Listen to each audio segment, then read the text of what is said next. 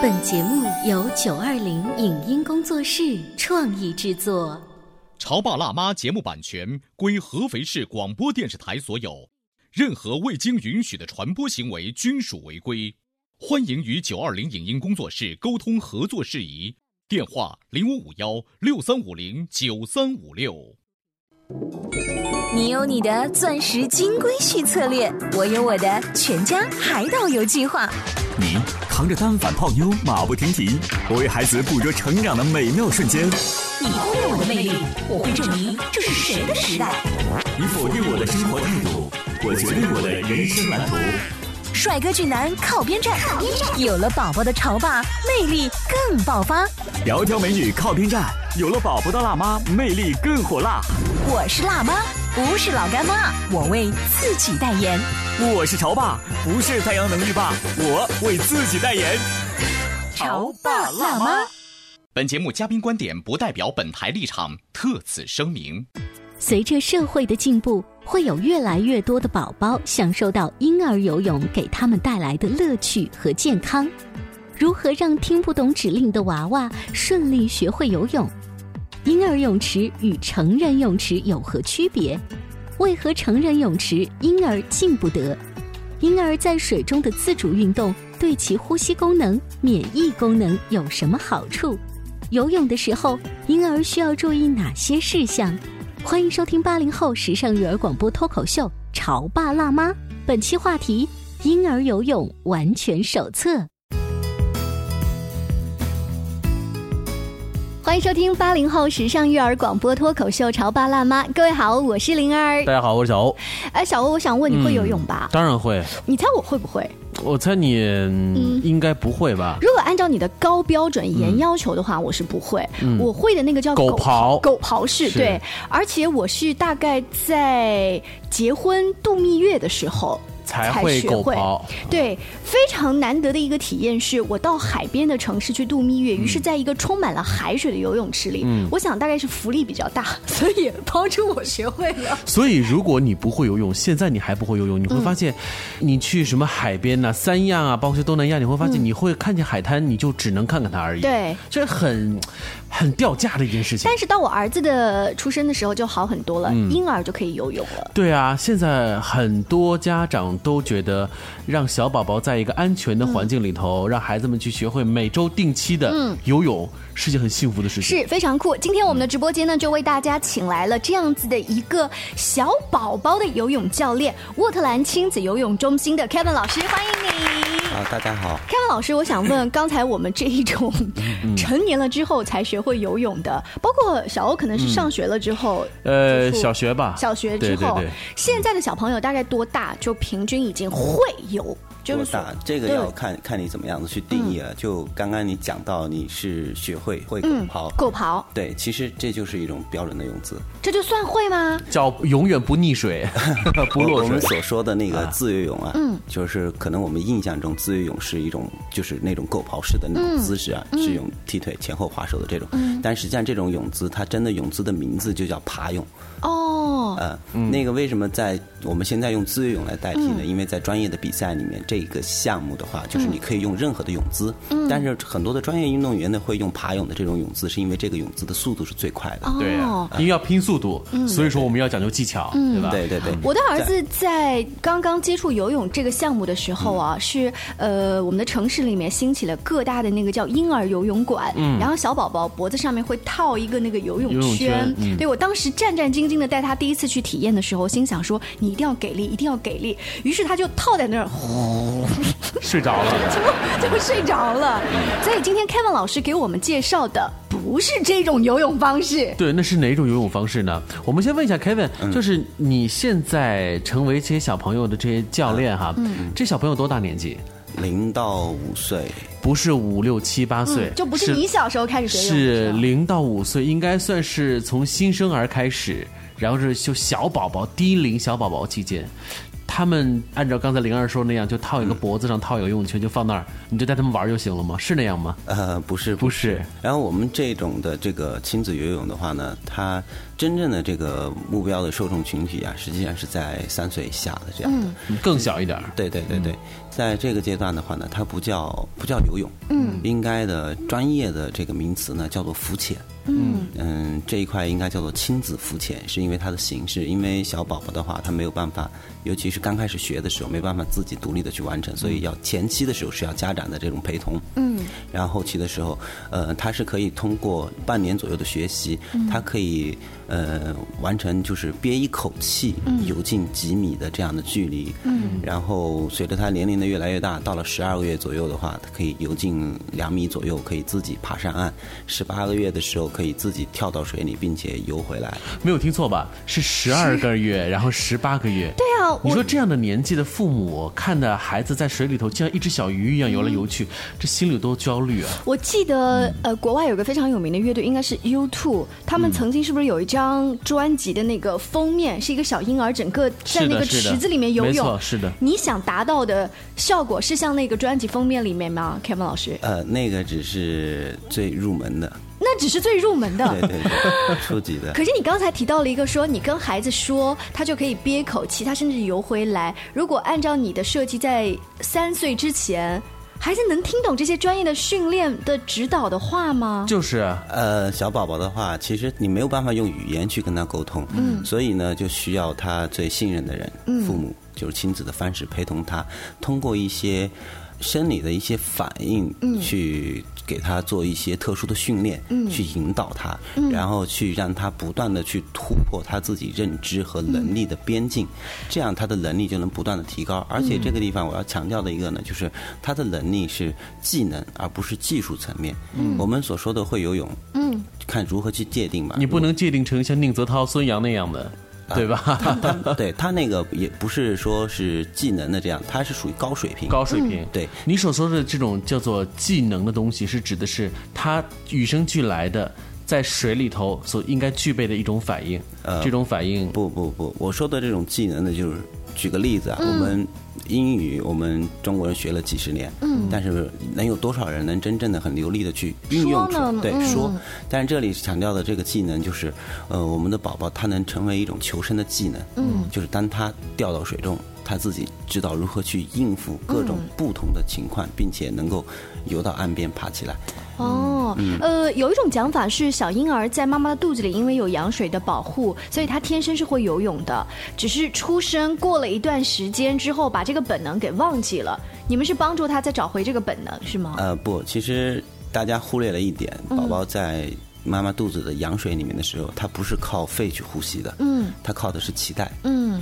出生之后呢，开始肺张开了，通过肺。所以在羊水的这个期间当中，它不会存在溺水的情况，对，因为它有脐带，就像是戴上一个太空呃这个头盔一样，它不会产生溺水。对，嗯嗯，但是呢，刚刚你讲到的这个叫做游泳反射，是人的一种在很小的时候一种本能。它这种本能呢，基本上是在六个月之前，它存在的本能是什么？当宝宝不对它做任何训练的前提下。当它掉入水中，嗯，它的这个咽喉的这个位置，它会有一个小阀门，嗯，有一个通向肺的那个小阀门，它会会把它关闭起来，这样水只会流到胃，并不会流到肺，这样的话就不会出现溺水的。对生命的危险，这个我们教不了他，这这个教不了，这个教不了。宝贝，我跟你说啊，你有个阀门啊，你把它关上。对，不用说这个话。这是生理的这个原理，这个原理我们知道，然后我们就利用它的原理以及它心理的特征，然后再结合上一些呃条件反射的一些理论，嗯，去给他要达到不同训练目的的时候，用不同的方法，嗯，去引导他。所以，真的有六个月之前的宝宝，然后到你们的亲子游泳馆。去接受像这样子的训练吗？很多很，因为你刚才提了一个呃想法，就是六个月之前他的那个生理的阀门其实是可以自由关闭，也就是说，你首先要说服的是家长能够狠下心来让孩子。我告诉你，我是我是舍不得哎。对啊，所以你会发现，就是 呃，真正愿意让孩子去 Kevin 那里去做这个训练的前提是父母得接受这个理念。嗯，接受理念的同时还得要胆大心细，真的是放手一搏。对，我想你接受这个理念的话，你。你首先得告诉我它的好处究竟是什么。我们在前几年所接触到说，宝宝套一个脖圈在那儿的话，至少我可以看得到他的脖子是在外面的，他可以呼吸，然后他的手脚也在底下游泳啊，这是不是就够了呢？这个它只是肢体上得到了一个运动，嗯，但是它这个肢体的运动呢，它并不是最有益的。为什么呢？因为他的肢体是受到了限制，嗯，他只有手和脚可以去运动，嗯，但是我们要给予孩子的运动呢，是要给他更自由的，除了手和脚之外，嗯，因为孩子其实他在这个水中的时候，他会对水中的浮力、阻力以及他身体机能的这种反应会特别的好奇，他会尝试去做很多的动作。动作，嗯。但是如果他的脖子受到了限制之后呢，其实他的这个情绪嗯是不能形成很积极的。所以你会呃可以想象一下哈，当孩子在床上，呃做各种各样的姿势的这种翻爬呀、玩耍，和他在水中。啊，呃，做这种各种动作的话，你会发现在水中做的各种姿势和可能性更大一些。对对对，我也听过一个讲法，说套一个脖圈在这个婴儿的脖子上，会对他的什么颈椎还是脊椎还是什么不太好。然后在我很犹豫、很纠结的时候，我还是看到更多的家长抱着那 那个伤害毕竟是少数的，游泳本身这个健康是多数的。那我就说，那好吧，利大于弊，我就还是抱了一下。就是套在脖子上。对，也有一种讲法，有没有这个？讲法说对小朋友的这个脊椎不太好，确实有过，然后有很多的专家、很多的论文里面都有写到，然后也有一些像央视啊，或者是其他的这种节目啊，都会去暴露出这些博圈的不利的这些因素。它的对颈椎的伤害确实是存在的。嗯嗯，但可能是因为像 Kevin 这样子专业的对妈妈、爸爸或者是婴儿的这种训练的老师，要求比较高，或者说他整个游泳馆的大环境要求比较高，所以像沃特兰这样子的亲子游泳中心也没有普及到就是城市的每一个角落。嗯，因为是这样的，因为亲子游泳这一块呢，它除了硬件和软件之外的要求都是非常高的。呃，在硬件方面的话呢，因为我们并不是像那种博泉馆有一个小池子就可以了，我们是需要有一个泳池，尤其是对水质这一块，因为宝宝的皮肤嘛。都会比较比较嫩，所以我们对尤其家长也会特别在乎这一块。然后我们尤其还有一个就是，我们带宝宝去做潜水的时候，在水下，宝宝的眼睛是要睁开的，所以在水质上面要求是非常高的。我们所运用到的这个水质的设备的话呢，都是纯物理过滤的方式，都是从德国进口的这样的设备。嗯，不像外面的很多的博泉馆或者是游泳馆，他们都是用氯呀，或者是其他的过滤的方式。嗯，呃，这个是在硬件方面的，在软件方面的话呢。我们除了我们自己从澳洲引进的这套呃亲子浮潜的课程之外，我们的老师嗯呃也都是要通过层层的筛选和培训，嗯，才可以从事到这个行业的。所以啊，Kevin 现在所从事的事业是一个朝阳产业。嗯，对于潮爸辣妈们来讲呢，如何？放心的让孩子在水里头自由自在的游泳，其实这不仅仅是属于一个经济问题，嗯，还是属于一个心理问题。对，呃，我想还有一点就是提醒小宝宝不要在游泳池里尿尿，拉黄烟。对，好，稍微休息一下广告之后呢，我们请 Kevin 老师接着跟我们聊这一种亲子游泳的体验。潮爸到，辣妈到，准爸到，育儿专家请。中国内地首档八零后时尚育儿广播脱口秀，陪你一起吐槽养育熊孩子的酸甜苦辣，陪你一起追忆自己曾经的小世界。潮爸辣妈，潮爸辣妈播出时间：FM 九八点八，合肥故事广播，周一至周五每天十四点首播，二十一点重播。网络收听，请下载荔枝 FM、蜻蜓 FM、阿基米德、喜马拉雅、中国广播以及苹果 Podcasts，搜索“潮爸辣妈”订阅收听。微信公众号请搜索“潮爸辣妈俱乐部”，参与节目互动哦。您正在收听到的是故事广播《潮爸辣妈》。本节目嘉宾观点不代表本台立场，特此声明。随着社会的进步。会有越来越多的宝宝享受到婴儿游泳给他们带来的乐趣和健康。如何让听不懂指令的娃娃顺利学会游泳？婴儿泳池与成人泳池有何区别？为何成人泳池婴儿进不得？婴儿在水中的自主运动对其呼吸功能、免疫功能有什么好处？游泳的时候，婴儿需要注意哪些事项？欢迎收听八零后时尚育儿广播脱口秀《潮爸辣妈》，本期话题：婴儿游泳完全手册。稍微休息一下，欢迎回来。今天的潮爸辣妈直播间，小欧跟灵儿为大家请来了一位游泳教练。对，游泳教练，我们不是让孩子去泡澡，但是他教的这个宝宝呢，又不是我们传统意义上觉得哦，到了五六岁了可以去学了，是零到三岁新生儿阶段。是来自沃特兰亲子游泳中心的 Kevin 老师，欢迎你。好，大家好，我是 Kevin 老师。Kevin 老师，呃，最近会不会看一些综艺节目？最近一段时间会经常看尤其是那个超人妈妈当中，会有跟你们的行业有关的东西吗？啊，当然我们行业有关的，我都会去关注。呃，伊能静的超人妈妈，哎，感觉好像现在这个亲子游泳慢慢的被人们去认知了。嗯其实，在不仅仅是今年啊，在很多年前参与到这个项目的，有很多像刘烨啊，然后那个哎，汪峰的老婆叫什么来着？你是哪个？最近的那个是子怡。子怡，她她在上海嘛，也带着她的宝宝。嗯。然后我以前在北京的时候，马雅苏的宝宝，嗯，呃，我我自己带过的。然后还有欧弟，嗯，然后菲尔普斯也也带他。然后国内外其实你带菲尔普斯，那菲尔普斯不是我带的，就是吓坏我了。就是明星也会关注，对，因为他有有明星嘛，他接受的信息的途径比我们就是普通的民众来的要快，嗯，所以呢。他们认可了之后，就会迅速的去参与，参与到其中。嗯，那我很好奇，就是不管是玛雅苏的宝宝，或者是伊能静的宝宝，他们的宝宝就是跟我们普通人的宝宝一样，在刚刚进到这种陌生的环境里的时候，呃，会不会就是不停的叫妈妈妈妈，我害怕，然后就抱着妈妈，然后就不放手，任凭你们的教练在旁边怎么样喂糖吃也好，哄也好。零岁一岁这个阶段，好像还不太可能去叫妈妈爸爸之类的。对。对，但是他会有恐惧。肢肢体的反应能够表现得出来。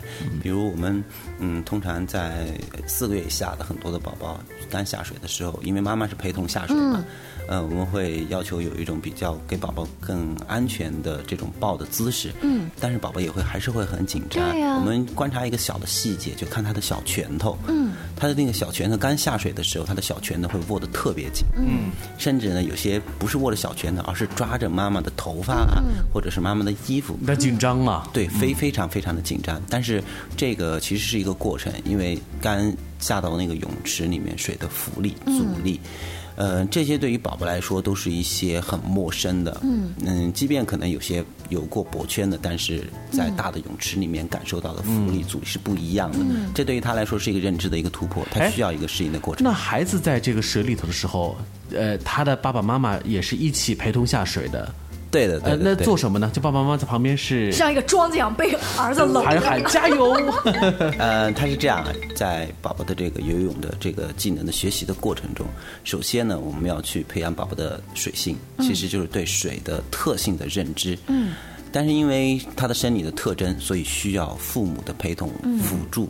家长是起到一个辅助、辅助和引导的这样的一个作用的。嗯，呃，这是刚开始的这个阶段。那如何去过渡到独立游呢？嗯，然后我们在这个过程中会设立很多的环节。嗯，我们的场地，我们用的教具。然后会安排很多的独立的这个宝宝练习的，根据他的身体的特征安排独立练习的方法。还有教具，就像扔一个骨头一样，让小狗去追。我不太知道，对于一个一两岁的宝宝，你要安排什么样的教具去告诉他？比如给我们举一个例子好不好？呃我我我举两个例子啊。首先第一个，大家会很好奇，就是潜水的这个环节。对，哇，我的宝宝这么小，我要把它闷到水底下，嗯，呛水怎么办？那刚开始的时候，我们会会用一个小杯子，嗯，然后去装一些水，然后方法呢是将水浇在宝宝的额头上，让水流进鼻子和嘴巴。嗯，当然不仅仅是这样，这个时候我们配合上一个口令，嗯，Ready Go 的这样的一个口令，实际上去当水浇在脸上，流经鼻子和嘴巴。这个时候，宝宝就会憋住气，这是一种条件反射。哦，呃，Ready Go 的口令是非条件反射，条件反射和非条件反射同时存在，并且反复练习之后，最后我们不去浇水，只喊口令，宝宝也会产生憋气的反应。我们体验过的很多的家长会发现，通过这样的训练之后。宝宝的这个反应的表现会非常的明显，嗯，所以有了这个表现之后，家长就会发现哦，原来这个练习的方法可以代替一句话，就是。所以指令化的这种训练方式，让这个新生儿的宝宝也非常的受用。哎呀，应该早一点认识凯文老师，我家儿子洗头就不会这么受罪了。别说游泳了，连洗头那个水浇到那个小孩头上，你讲的特别对。别看我们今天节目啊，我们聊的是孩子这个游泳，其实你知道孩子和水的关系就是一种。相爱相杀的关系，因为你看小朋友就怕去剪头发，就怕在剪头发之前去洗头，每次洗头都会大喊大叫，说明什么？孩子怕呛水啊！孩子怕怕呛水的原因是什么呢？他肯定是被呛过，他有了一个很痛苦的一个回忆。那说到这里的时候，凯文就是那如果孩子在你那儿发生了这个呛水，他会不会也会有这种就害怕说妈妈再也不要来了，不来了会会。所以呢，其实对家长的话和对老师的要求是非常高的。嗯，当然，即便你要求再高，标准再高，还是避免不了可能会出现呛水的这种情况。对，那你们是怎么处理呢？呃，这个的话呢，就是他可能会在宝宝的练习的程度上会有一个反复，嗯，就重新去适应。但是这个地方还要考验的就是宝宝的这样的一个情绪的能力。如果宝宝情绪能力比较高一点，他适应的速度就会很快。但是通常的话，宝宝的恐惧不会像你想象的那个洗头那么害怕，因为在他之前已经有过一段认知了。我们的。这个引导练习，其实他对这个大的环境，其实实际上对于宝宝自身来说是不陌生了，对，不陌生了。然后他的认知也是在在提高，他知道啊，在这里我怎么样的可能会呛着水。嗯，虽然他不能像我们成人表达的这么清楚，但是他的心里会明白。嗯，因为我们自己去做这个老师很多年，我们真的是宝宝的很多的一个小的细节，你都看在眼里哈。对，都看在眼里。基本上小婴儿如果呃去你们那儿，就在合肥这个城市来说。几个月去你们那儿是比较主流的，家长能够接受的。其实四个月就差不多了哈，就有很多。我们现在在我们中心的话，也有。一百多个就是常规的这种会员，然后到我们中心来体验过的人数也也蛮多。那如果四个多月的宝宝第一次到凯文老师那里接受你的指导，经过几次的培训啊，大概可以做到就是说的，他不那么害怕水，而且他能够憋住气，就 ready go，然后他就憋住气。四个月多的宝宝哎，我还不太相信他能听懂 ready go 哎。呃，其实不只是四个月，就是刚出生两周之后，这个口令宝宝就能形成反应啊，呃。形形成反应呢？通常几次课啊，看练习的方式，一般我们在。第一次的家长的上课之后，我们会去教家长，嗯，然后我们会要求他，就是回家之后每次洗澡的时候，带他去做一些练习，然后我们会告诉他一些方法和一些要求和一些注意的事项。然后下第二次课来之后，如果他这一周每天都练习的话，练习的会比较好。第二节课就可以去做这个潜水。所以四个月并不是最早的，对你完全可以在分娩之后第二天。对家长那那个有点早，开玩笑的，其实就说。其实，呃，对于凯文来讲的话，呃，你们能够接收，比如说出生一个月、两个月的宝宝去来做你们的这个训练，都算是可以的。而且小朋友们是不是？我我感觉啊，就是他们如果一旦在水中，他给他体感带来的那种欢愉，一定是大于他在水中的那种恐惧的。对对吧？对于这个地方，其实哎，我有我自己的这样的一个认识啊，就是其实所有的宝宝都是亲水的，嗯，都是喜欢水的。我们会就是像灵儿也是也是妈妈，你应该知道，宝宝会特别喜欢沙子，是啊，因为他很好奇，但他抓不住。嗯，水也是一样，水的这种流体的这种形式，它的特性。对于宝宝的好奇，是充分的发挥了他的这种探索的这种欲望、好奇心。我们会看到宝宝会恐惧是为什么呢？其实他并不是对水恐惧，嗯，是对这个环境陌生。熟悉之后，他就不会有恐惧了。对水的特性不够了解，嗯，所以。才会出现这样的情况，然后还有的就是，就像您之前提到的，他可能在之前在洗澡的时候，对，就会有过这些不愉愉悦的这种呃经历，所以会造成呃恐惧的这样的现象。但是这种现象完全都是可以去通过一些引导的方式去改变它。所以爸爸跟妈妈如果陪着一起去上这样的亲子游泳中心的课，是爸爸妈妈都要下水比较好吗？其实只要一方，只要一方，对，估计呢，呃，爸爸是这样子说，嗯，妈妈穿着泳装很美，这个我就在岸上看着。我的大肚子就别下去了。其实真的，但去了之后，你会发现爸爸妈妈会抢着去带。哦，对，因为如果。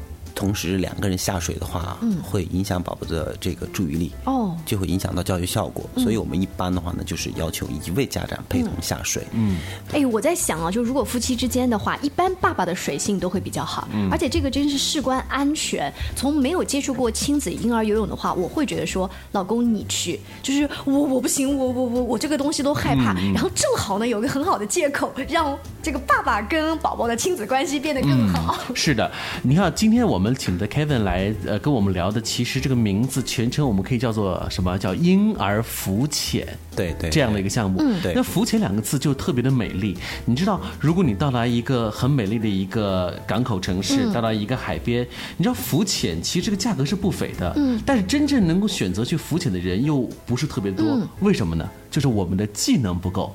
海下的世界很漂亮，但如果你碰到一个你是黔驴技穷，你会发现，哎呀，想花这笔钱都很难花。你这样说的话，让我想到一个例子。呃，在前几年的一个暑假，我们身边的一个朋友，他们到了泰国出海。当时那一船上面呢，中国人、外国人很多，但是唯独我朋友一家是中国人。那个十多岁的小姑娘，她就想说，所有的外国小孩都下海了，我为什么不能去？我也要替中国小孩争光。所以这个小姑娘刷刷。唰就冲进去了，那一刻她的爸爸妈妈真的是为她拍手叫好。那个灵儿讲到这里的时候，我刚刚其实特别想打断你，我也有一个这样的一个亲身的体验，就是我之前在北京带的一个学生的家长，他的宝宝当时是两岁，有一个月没有来上课，然后回来上课之后呢，那个宝宝妈妈告诉我，她说这个月去了泰国，嗯，他说有一幕。就是特别的震撼。他说他在酒店里面的时候呢，突然哎找不到自己的宝宝了。嗯。当他看到他宝宝的那一那一瞬间的时候，居然发现他是从泳池里爬上来，自己一个人。对。嘿。就是他这句话其实表达了一个就是怎样的一个场景呢？就是哎他不知道他宝宝去哪了。嗯。然后他他看到他宝宝，其实这个过程是他宝宝掉到泳池里去了。嗯。然后他们自己家长都没有发现。嗯。但这个小孩成功自救了。对对对，然后从那之后，那个妈妈每一次的课从来都没有拉过，她就真的是，她说她这很庆幸的是什么呢？